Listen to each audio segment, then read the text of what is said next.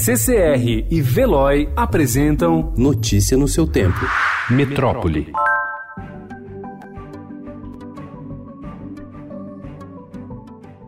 Com expectativa de atingir em 2020 o recorde de inadimplência do Fundo de Financiamento Estudantil, FIES, o Ministério da Educação alterou as regras do programa para poder cobrar judicialmente mais de meio milhão de pessoas que estão com prestações atrasadas há mais de um ano. Resolução publicada ontem no Diário Oficial da União libera cobrança judicial de mais de 584 mil contratos firmados até o segundo semestre de 2017, que juntos somam um rombo de 12 bilhões de reais. Hoje, a cobrança da dívida só é feita no âmbito administrativo.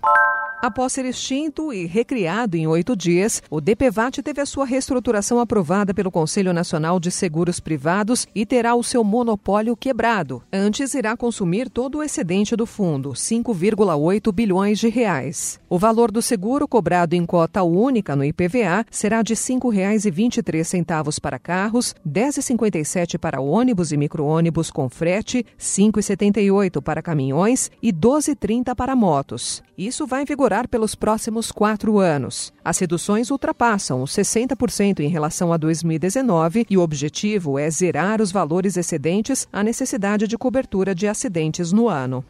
O presidente do Supremo Tribunal Federal, ministro Dias Toffoli, determinou o desbloqueio de 50% das verbas do Fundo Nacional de Segurança Pública e seu imediato repasse aos estados e ao Distrito Federal. As unidades federativas cobravam a liberação de 1,1 bilhão de reais. Esse dinheiro vem das loterias da Caixa Econômica Federal. Notícia no seu tempo. Oferecimento CCR e Veloy.